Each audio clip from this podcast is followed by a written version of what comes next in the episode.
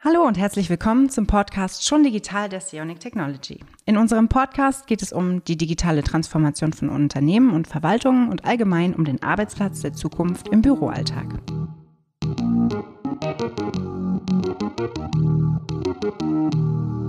Mein Name ist Caroline Ilhardt, ich bin Content Marketing Managerin bei Sionic Technology und begrüße heute gleich zwei Gäste. Oder besser gesagt, ich bin heute ähm, ja, in Erfurt zu Gast bei Herrn Unger und ähm, Herrn Hering im Rathaus der Landeshauptstadt Erfurt. Herr Unger ist Sachgebietsleiter in, der, in dem Fachbereich DV-Organisation und verantwortlich für die Fachverfahren und den technischen Part der Digitalisierung in der Stadtverwaltung. Herzlich willkommen. Hallo. Herr Hering ist DMS-Projektleiter bei der Stadtverwaltung Erfurt und betreut sowohl technisch als auch organisatorisch die Fachverfahren. Hallo und herzlich willkommen. Hallo.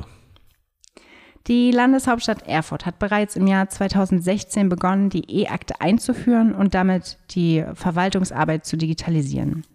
Da eine standardisierte verwaltungsübergreifende Lösung zur Aktenablage und zum Prozessablauf notwendig wurde.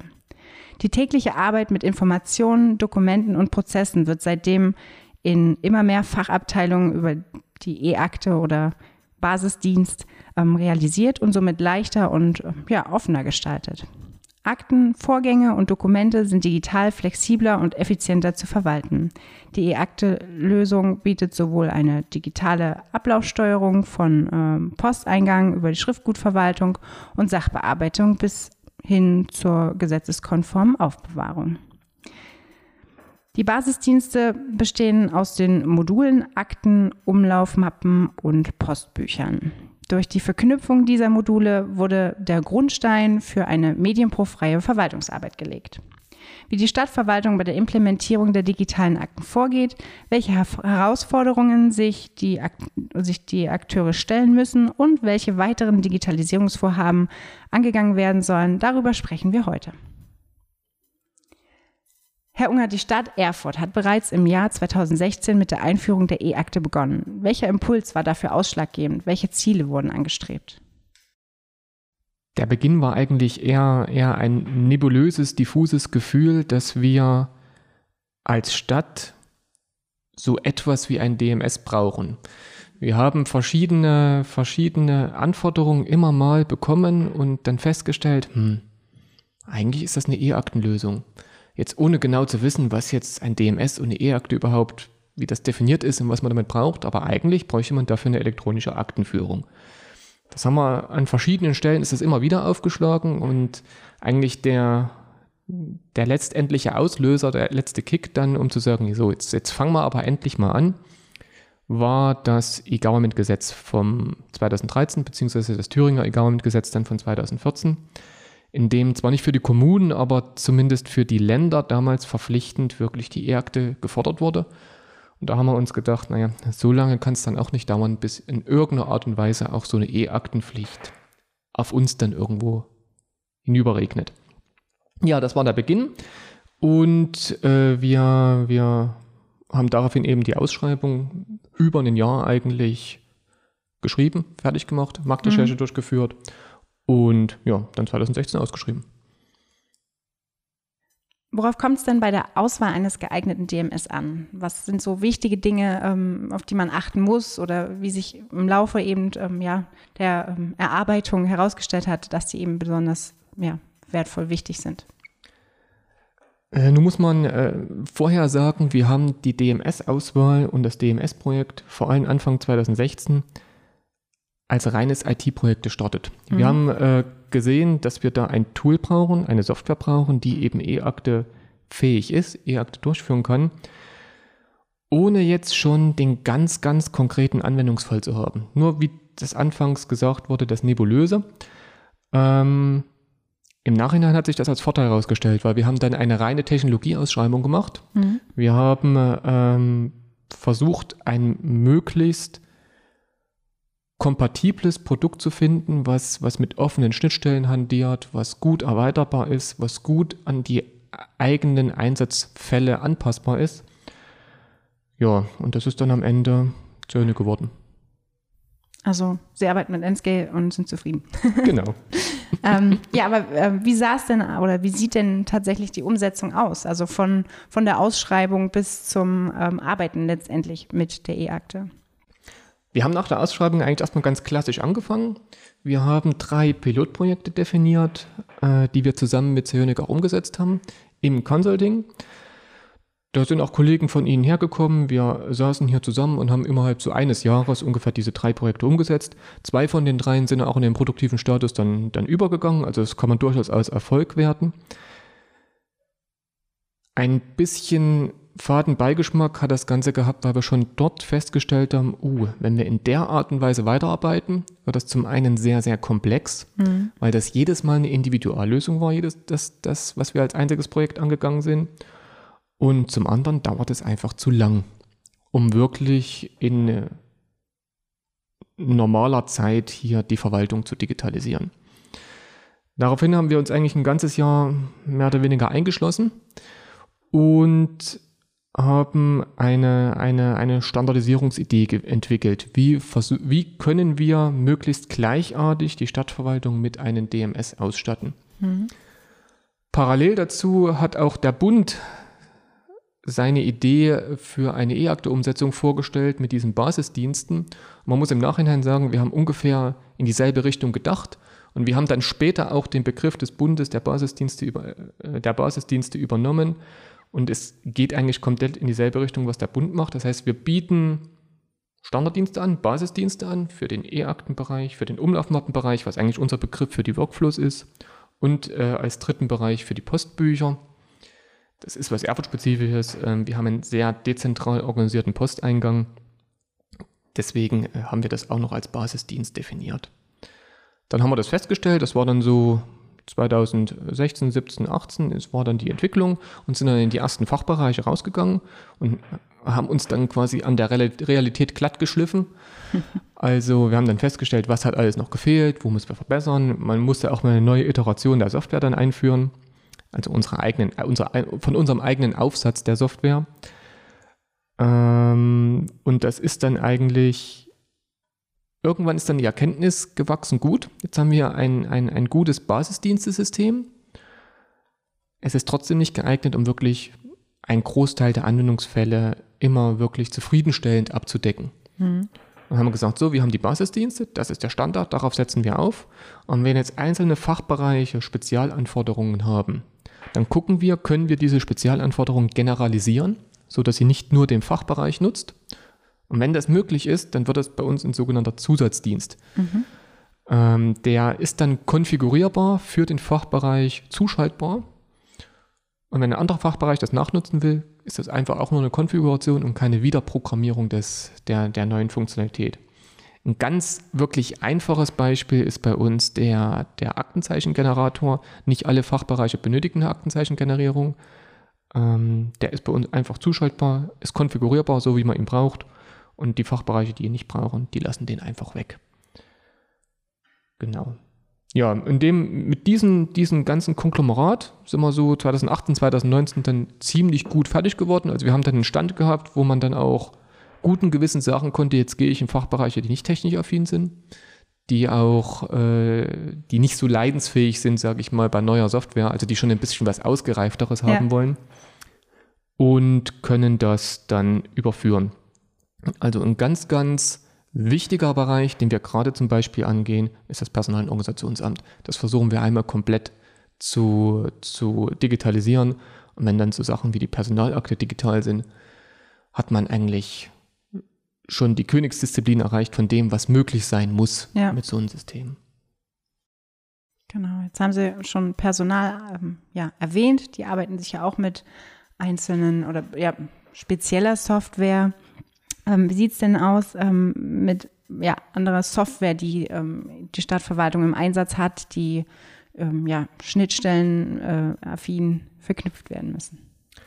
Ähm, wir fahren eigentlich folgende Strategie, dass wir Fachanwendungen, mhm. die, jetzt, jetzt, die ich jetzt mal als Software bezeichnen würde, ja. dass wir Fachanwendungen äh, erst mit den DMS verknüpfen, wenn wirklich die Notwendigkeit da ist und wenn der Mehrwert da ist. Wir tun also keine Fachverfahren anbieten, nur aus, aus reinem Selbstzweck, um am Ende mhm. sagen zu können, wir haben das Fachverfahren angebunden. Ja. Ähm, und das führt dazu, dass wir noch gar nicht so viele echte Fachverfahrensschnittstellen haben. Mhm. So klassischerweise, wo man dann sagen könnte, oh ja, wir haben unser Einwohnermeldesystem jetzt vollständig angeboten, die arbeiten mhm. mit der E-Akte. Aber de facto nutzen die das E-Akte-System gar nicht, weil alles über das, die eigentliche Fachsoftware läuft.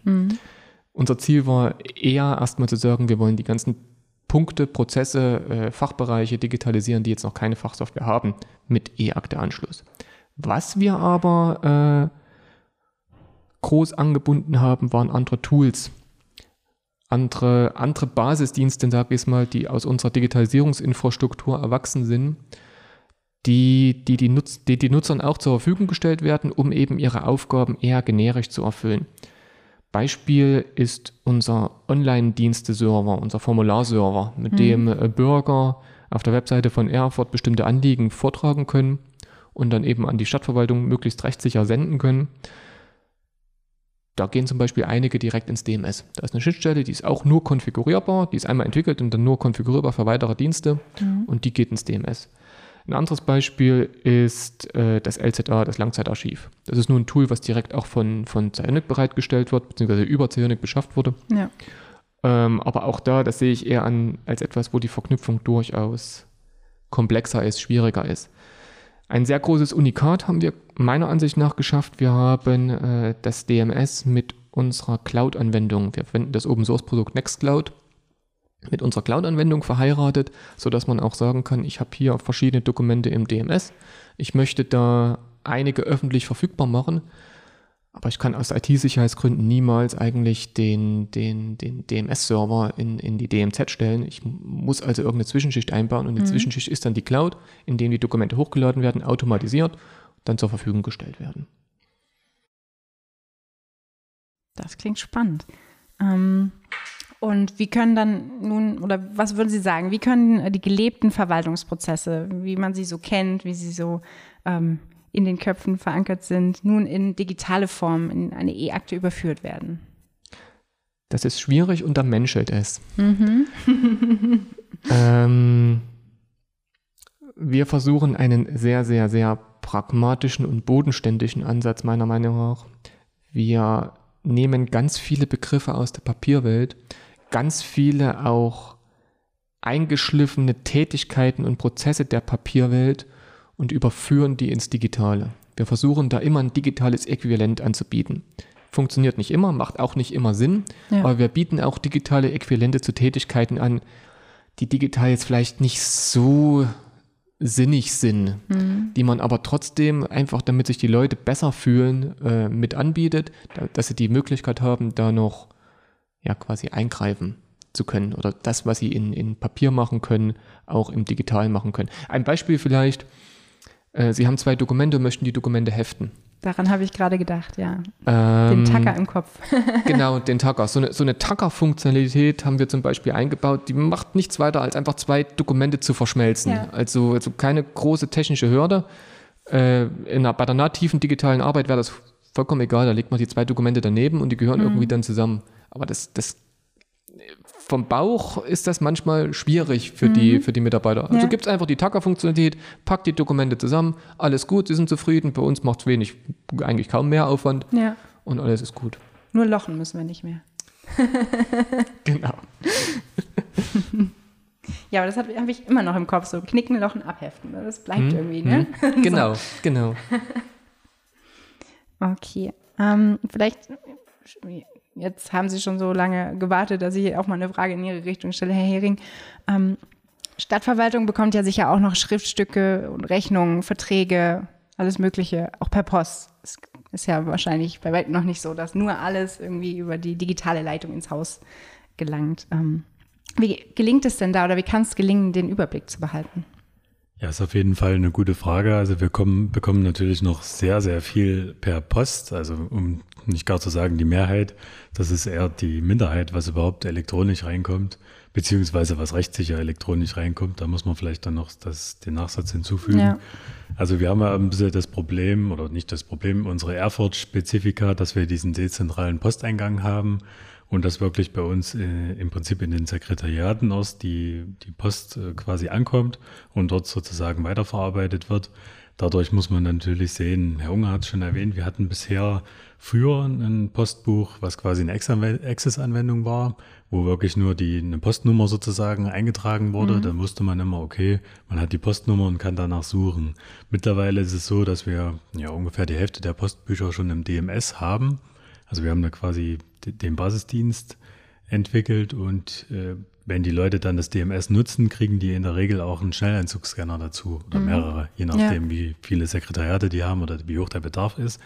Und äh, sobald die dann natürlich diesen Schritt gehen, dann hat man natürlich den großen Mehrwert der Transparenz durch das DMS, weil natürlich die Basisdienste miteinander verknüpft sind und man hat natürlich immer den Überblick, wenn äh, man sieht, egal ob das jetzt, ob man im Aktenbereich steht, man sieht, aha, das war mal der und der Posteingang oder es gab den und den Umlauf dazu aber umgedreht ja genauso. Also wenn ich dann sehe, okay, ich gehe ins Postbuch, gucke und sehe, okay, das ist in den, den Umlauf, sofern ich die Rechte dazu habe, mhm. oder ich weiß, das ist veraktet, liegt dort und dort. Oder ich sehe aber zumindestens, wo ging es los sozusagen, wen kann ich fragen. Und es kann ja sozusagen immer jemand weiterhelfen. Und es ist in dem Sinne nichts weg. Ja. Wir haben natürlich auch die Großprojekte wie die E-Rechnung, die bei uns aber leider noch nicht äh, vollumfänglich elektronisch umgesetzt sind, mhm. wo dann trotzdem noch ja, ausgedruckt wird. Ne? Apropos Postbuch, ähm, wie wird die Digitalisierung von analogen Dokumenten denn geregelt? Ja, also wie gesagt, es gibt diese Schnelleinzugsscanner, das ist unsere bevorzugte Variante dass wir wirklich, weil wir, da haben wir direkt äh, die, die Scanner-Software ans DMS angebunden. Das heißt, wenn die Leute dann dort was scannen, dann wird es direkt im DMS äh, beispielsweise eine Akte angelegt oder mhm. auch nur das Dokument reingelegt. Da gibt es mehrere Scanaufträge, je nachdem, was die Leute dann auswählen. Und beim Postbuch beispielsweise, dann wird direkt dann ein Postbuch angelegt äh, und das Dokument dann äh, dahin reingelegt. Das ist allerdings nicht rechtssicher, das muss man noch dazu sagen. Das mhm. ist wirklich nur einfaches Scannen oder begleitendes Scannen, wie man es dann nennt. Natürlich haben wir auch noch die, die äh, großen äh, Gangdrucker, die natürlich auch zum Teil scannen können. Das ist natürlich auch eine Variante, die man noch wählen kann, die wir noch nicht so sehr ausgebaut haben, was aber zukünftig immer eine größere Rolle spielen wird, da ja zunehmend auch wirklich die Drucker am Platz zumindest reduziert werden. Was natürlich noch ein ganz großes Thema in Zukunft sein wird, ist das Ersetzen des Scannen. Also, dass man wirklich das Papier dann auch vernichten kann, mhm. dass man wirklich auch dann, also im ganzen Archivraum beispielsweise wirklich mal leer bekommt oder so. Das ist natürlich der Plan oder auch das Ziel von einigen Leuten. Allerdings ist es immer einfacher gesagt als getan, ne? weil da hängt dann doch immer eine ganze Menge dran. Ja. Wir haben das ersetzende Scannen jetzt bei uns im Bauamt schon seit na, ich glaube, zwei Jahren ungefähr schon im Einsatz. Wir haben für das ersetzende Scannen selber eine technische Lösung äh, entwickelt. Und wir haben auch gerade einen Studenten, der jetzt seine Bachelorarbeit darüber schreibt, dass das auch wirklich die komplette Lösung äh, TR-Resi-Scan, also laut der Richtlinie vom BSI, wirklich konform ist. Und der wird das dann auch mal mit äh, marktüblichen Produkten vergleichen und gucken, ob wir das wirklich als stadtverwaltungsweite Lösung einsetzen können oder ob wir vielleicht wirklich ein, ein anderes Softwareprodukt kaufen müssen, weil irgendwas fehlt oder weil irgendwas mhm. gar nicht umgesetzt werden kann. Nur nochmal das Beispiel in dem Bauamt, da werden äh, Statikunterlagen gescannt. Das sind fünf Räume voll, äh, nur Papier, äh, also Aktenordner. Und die Statikakten äh, sind in der Regel äh, DIN A4-Dokumente. Alles nur äh, im Prinzip Fließtext vorrangig, mhm. mit ein paar Berechnungen dazwischen. Und die Rumpfakten bleiben aber bestehen mit den Plänen. Die Pläne, da wurde sich von Anfang an erstmal drauf fixiert, die lassen wir erstmal bestehen. Und dadurch wird, ist schon wirklich eine ganze Menge gescannt worden. Und da kann man dann beispielsweise so eine Akte wie äh, vom Gebäude IKEA, da sind dann mal eben so 90 Aktenordner, die man sich vorstellen kann. Die kann man natürlich dann mal eben so reduzieren auf vielleicht ein oder höchstens noch zwei Ordner. Das ist eine ganze Und Schrankwand voll. Genau, da ist im Prinzip wirklich so ein ganzer Aktenschrank. Ja. Mal eben so Platz dann. Ne? Genau. Auch die äh, Schnittstelle für ein rechtssicheres Langzeitarchiv, ähm, ja, zum äh, oder inklusive rechtssicheren Scan, also TRESO, denke ich da gerade dran, ähm, hat die Stadtverwaltung ja bereits ähm, lizenziert, auch schon vor vielen Jahren. Ähm, welche Vorteile bietet das System? Ja, also das äh, Thema TRESO, das war eigentlich auch von Anfang an mein Thema, weil ich auch meine Bachelorarbeit dazu geschrieben hatte. Deswegen war von Anfang an in der Ausschreibung auch ein ganzes Konglomerat quasi da drin. Also dass mhm. wirklich das System das kann, dass es unterstützt, dass die Schnittstelle dazu da ist. Wir haben es allerdings erst später dann wirklich auch dazu beschafft quasi, haben es jetzt auch eingeführt, hatten dann auch anfängliche Hindernisse, sage ich mal.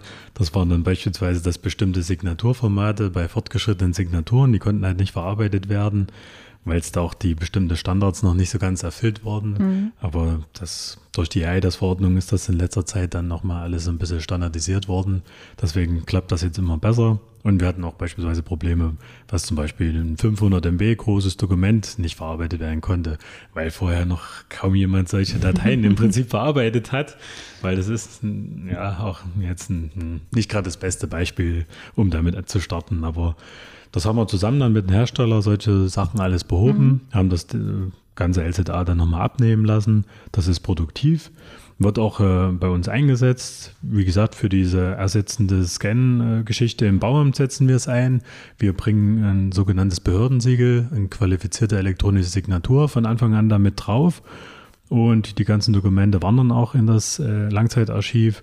Aber wir haben beispielsweise auch äh, Kontoauszüge von der Sparkasse oder von anderen Banken, die sind qualifiziert elektronisch signiert und die werden da von Anfang an, sobald wir die kriegen, werden die sofort ins DMS quasi gesaugt und dort ins LZA zusätzlich gepackt. Dadurch sind die von Anfang an wirklich, es wird der Beweiswert erhalten, die ja. Dinger liegen dort rechtssicher.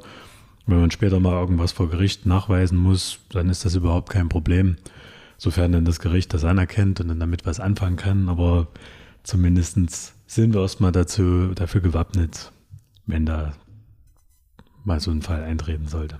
Mhm. Also als auf dem Weg hierher habe ich ja schon an vielen ähm, ja, Hauseingängen ähm, ein Schild gelesen, Stadtverwaltung, viele Hausnummern. Sie haben gesagt, dezentraler Posteingang. Ähm, wie viele Fachbereiche und Arbeitsplätze arbeiten denn hier in Erfurt mit der digitalen Akte? Also wie gesagt, es gibt äh, viele Bereiche oder viele Häuser, ähm, an denen sie sich ein, eingenistet haben. Aber wie viele sind es denn jetzt überhaupt? Ja, das ist eine gute Frage. Also wir haben, glaube ich, knapp 2000 PC-Arbeitsplätze und haben jetzt schon weit über 1000 davon mit äh, N-Scale ausgestattet.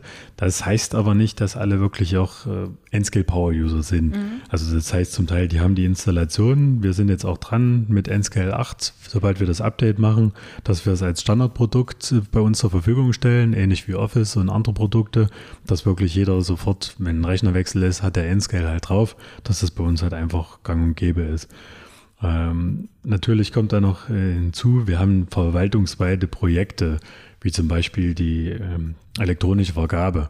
Mhm. Also jedes Amt, was eine Ausschreibung machen will, die müssen quasi mit der DMS arbeiten, ja. weil die die Sachen nur noch äh, per Umlaufmappe kriegen. Genauso, wenn sie eine Vorprüfung machen, dann müssen sie eine Umlaufmappe an den Fachbereich schicken.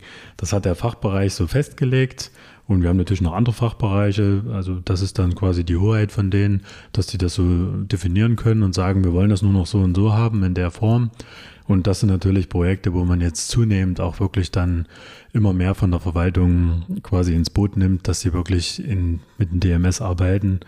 Egal ob jetzt aus Eigeninitiative oder weil sie dadurch quasi gezwungen werden. Mhm. Aber das ist wirklich so eine Sache, dass zunehmend die Leute damit arbeiten werden und müssen. Wie, wie gelingt es denn, dass eben die Kollegen nicht dazu gezwungen werden müssen, sondern dass sie eben gerne auch mit äh, den ähm, ja, E-Akten arbeiten? Das ist natürlich, äh, wir haben natürlich auch Fachbereiche, die von Anfang an DMS machen wollten. Also gerade mhm. E-Akte, die wirklich, ich sag mal, Schlange standen in dem Sinne, wo man wirklich auch gucken musste, dass man die nacheinander äh, ich sag mal, abfertigen oder beglücken können, dass sie wirklich dann damit arbeiten können. Und die, dort ist es auch von Anfang an so gewesen, dass die Vorgesetzten dahinter stehen und das ist dann wirklich ein Projekt, was eigentlich auch ja, ist ja mal relativ unkompliziert läuft.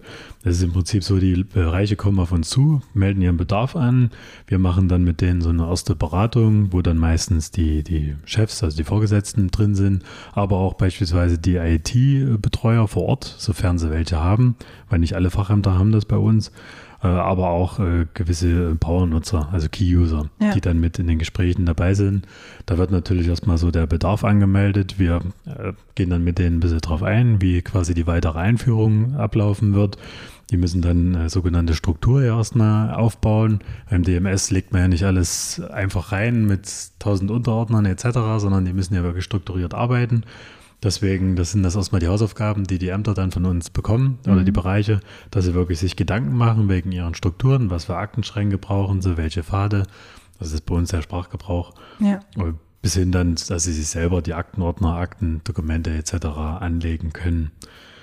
Dabei äh, kristallisieren sich dann immer die, neben den IT-Betreuern vor Ort auch die Key-User raus, mit denen wir dann nochmal eine gesonderte äh, Schulung machen, wo wir wirklich dann den das DMS quasi von vorne bis hinten auf die Schnelle zeigen. Und die vermitteln dann das Wissen quasi in den Fachbereichen eigenständig. Natürlich reicht das nicht bei Weitem nicht aus. Gerade durch Corona war das jetzt so eine gute Variante. Wir haben jetzt noch die Schulungsplattform äh, Moodle bei uns quasi eingeführt und da war quasi das DMS äh, der erste große Kurs, wo wirklich das komplette Verfahren, ich sage mal von vorne bis hinten dort beschrieben ist, mit mehreren Kursen, also von den von der Einführung bis hin zu der Bereich Basisdienst E-Akte, mhm. wie benutze ich den, was, was gibt es da alles und also auch im Prinzip bis hin zur Anleitung. Aber auch, wir haben auch sogenannte Schnellkurse, das wirklich für jemand, der das DMS vorher, der hat zwar installiert bekommen, hat aber eigentlich noch nie was damit gemacht, der kann sich so einen Schnell äh, Schnellkurs angucken, weiß dann, ah, okay, ich klicke hier, muss dort was machen und da was eintragen, mehr ist es gar nicht, ach, okay, und ja, cool. kann damit arbeiten und ja, das um wirklich den Einstieg so ein bisschen mhm. zu, zu erleichtern. erleichtern, ja. Spannende Sache. Ähm, das ist jetzt aber der Optimalfall, den Sie gerade geschildert haben. Ähm, welche Herausforderungen ähm, ergeben sich denn eben bei der Implementierung in so einem Fachbereich? Gibt es auch bestimmte ja, Vorteile, die Sie nochmal hervorheben wollen? Vielleicht Sie, Herr Unger? Ja, die Herausforderung ist eigentlich immer der Individualisierungsbedarf. Das, ich kann mich da zentral ein bisschen arrogant hinstellen und sagen, nee, wir wollen ja alles standardisieren und ihr müsst euch jetzt bitte mal nicht anpassen. Das funktioniert aber so nicht. Ähm, wir müssen tatsächlich äh, auch auf die Individualisierungsbedürfnisse der, der, der Ämter drauf eingehen. Das tun wir meiner Ansicht nach auch relativ gut. Wir müssen aber auch den Ämtern vermitteln, wir können nicht endlos individualisieren. Das heißt auch, dass, äh, dass man sich in gewisser Hinsicht immer ein bisschen zu dem Standard hinbewegen muss, einfach damit man auch interoperabel bleibt. Damit man genauso wie es im Papier war, ähm, auch irgendwie auf einem Standardweg miteinander kommunizieren kann. Bei uns ist das dann der Begriff, ja, das ist die Umlaufmappe, also wie ich, wenn ich früher ein, ein, ein Papierschriftstück von A nach B äh, geschickt habe zur Mitarbeit, kann ich jetzt eine Umlaufmappe schicken von A nach B, ohne eben vorher groß den Prozess definiert haben zu haben. Das ist einfach nur, das geht und das ist allgemein anerkannt und es ist, ist dasselbe wie in, in Papier. Das wirklich zu vermitteln und wirklich dahin zu kommen, ist eine Herausforderung, was nach und nach äh, durchgeführt werden muss. Es geht nicht einmal über die komplette Verwaltung zu gießen. Und rein aus organisatorischer, technischer Sicht war auch erstmal dieses, dieses Grundkonzept zu entwickeln, wo ist der goldene Mittelweg? Was ist das, was wir anbieten sollten und müssen? Was ist eigentlich, ist die Quintessenz der Verwaltungsarbeit zusammen? Das sind alles die Fragen, die man sich erstmal stellen musste und die wir auch lange, lange austarieren mussten oder auch häufig schmerzhaft lernen mussten, wenn wir in die falsche Richtung gelaufen sind, ähm, wie man das eben richtig macht. In dem Punkt hat uns dann das System Zelnick tatsächlich relativ gut geholfen, weil wir viele, viele technische Freiheiten hatten. Also das ist das, was wir aus der, aus der Ausschreibung eigentlich her, sich herauskristallisiert hat. Äh, wir wollten ein Produkt, was wir, was wir relativ gut selber verstehen können und relativ gut auch selber anpassen können, wo es notwendig ist. Ähm, hat am Ende dann geholfen, weil wir das eben alles machen konnten, was wir wollten. Es hat immer noch seine kleinen Macken, gerade in der Oberfläche. Also ich erzähle heute noch eigentlich jeden Tag äh, einen, einen Mitarbeiter am Telefon, warum er jetzt da nicht einen Doppelklick auf das Dokument machen soll, sondern bitte erst markieren und dann mit Bearbeiten öffnen. Ähm, da ist es so ein bisschen kontraintuitiv, auch wenn ich den technischen Hintergrund vollkommen verstehe, aber es ist halt für den Mitarbeiter ein bisschen schwierig, schwierig dann nachzuvollziehen. Das sind so ein paar Sachen, wo man noch, noch, noch Stellschrauben hat, aber im Großen und Ganzen funktioniert das eigentlich. Jetzt haben wir vorhin ja auch schon mal kurz über Corona gesprochen. Ähm, wie ist denn die Stadtverwaltung mit Beginn der Covid-Pandemie äh, mit dem Thema Homeoffice umgegangen? Erstmal nicht in Hinblick auf E-Akte. die war äh, zu Beginn der Covid-Pandemie eigentlich kein Thema. Das Thema waren erstmal die wirklich grundlegenden Bedürfnisse zu erfüllen, die da aufgekommen sind. Das war sowas wie eine Webkonferenzsoftware. Mhm. Gab vorher absolut nicht den Bedarf dazu, dass irgendjemand Webkonferenz machen wollte und auf einmal gab es Webkonferenzbedarf. Haben wir eine Open-Source-Lösung bei uns eingeführt, Jitsi. Denke ich, dass wir auch damit relativ gut gefahren sind. Das läuft heute noch, das System wird, so wie wir das sehen, sehr gut angenommen. Mhm. Ähm, und dann eben noch so ein paar Nebentätigkeiten. Man musste für möglichst viele Mitarbeiter anbieten, dass man auch von, vom Handy vielleicht mal seine E-Mails lesen kann oder ähnliches.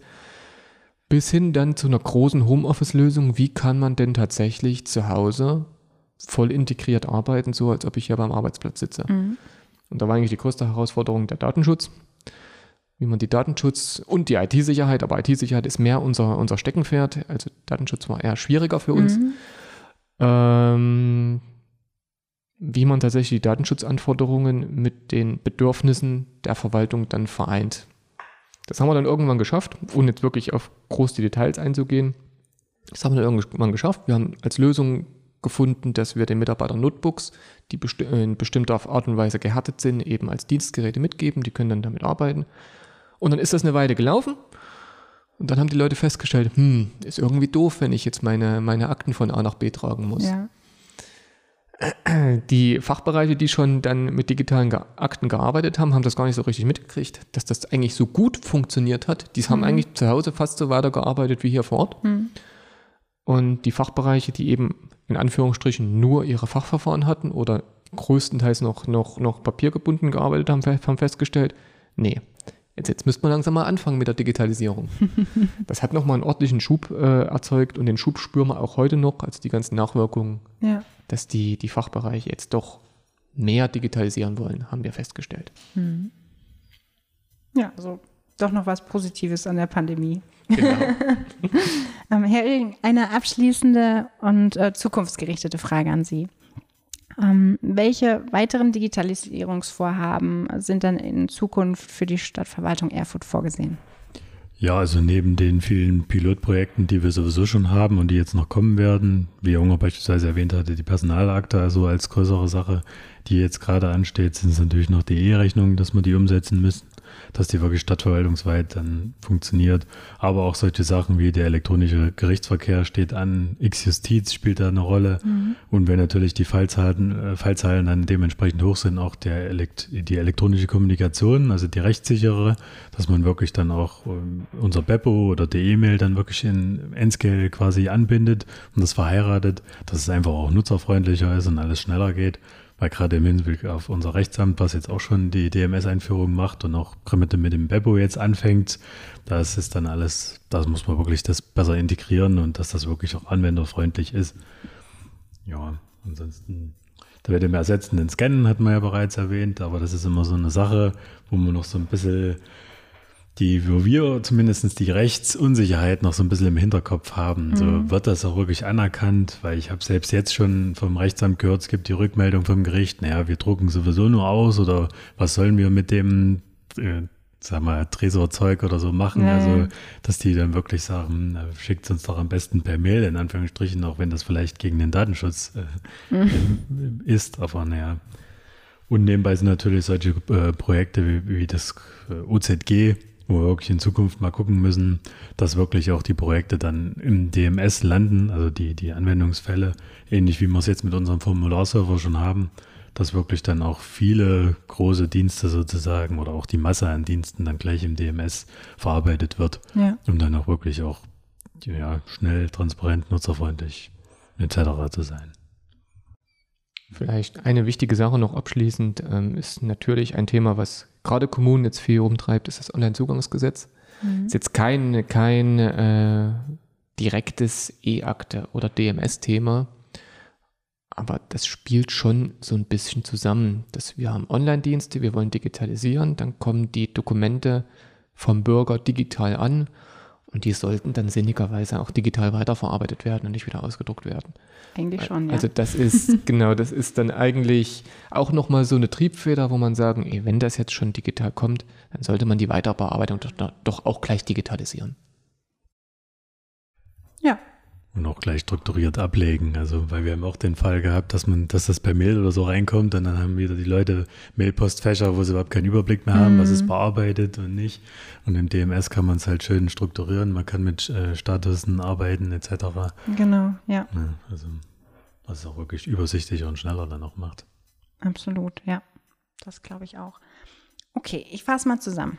Die Einführung der E-Akte ist kein Hexenwerk, aber eben auch ein langfristiges Projekt, bei dem es vor allem auf die Bereitschaft, Neues zu wagen und zukunftsorientiert zu denken ankommt. Die Stadtverwaltung der Landeshauptstadt Erfurt hat bereits viele Meilensteine der Digitalisierung erreicht und hat mindestens zwei, aber ich bin mir sicher noch viele weitere Kollegen, ähm, meine heutigen Gesprächspartner, die täglich mit Energie und Motivation an der digitalen Transformation in ihrer Verwaltung arbeiten. Ich danke Ihnen beiden, dass Sie sich die Zeit genommen haben, uns einen Einblick in Ihre Arbeit und äh, die Herangehensweisen zu geben. Das war wirklich informativ, sehr anschaulich. Vielen Dank. Ja, und habt ihr nun noch nach dem Zuhören offene Fragen zur E-Akte für Kommunen, Landes- oder Bundesbehörden, sprecht uns an, kontaktiert dafür die Sionic gern per E-Mail an info@sionic.com. Wir freuen uns natürlich auch über Feedback, auch zu unserem Podcast. Und weitere Informationen rund um die E-Akte findet ihr auf sionic.com. Hier kann ich euch auch noch unseren Blog ans Herz legen. Dieser hält ähm, viele informative Texte rund um die E-Akte, aber auch Compliance-Themen und weitere bereit. Und dort findet ihr auch aktuelle Termine für Live-Web-Sessions zum Thema, die die Sionic regelmäßig anbietet. Damit möchte ich für heute schließen. Ich danke fürs Dabeisein. Abonniert uns gerne. Den Podcast schon digital gibt es überall da, wo es gute Podcasts gibt. Danke fürs Zuhören. Tschüss und bis zum nächsten Mal. Ciao.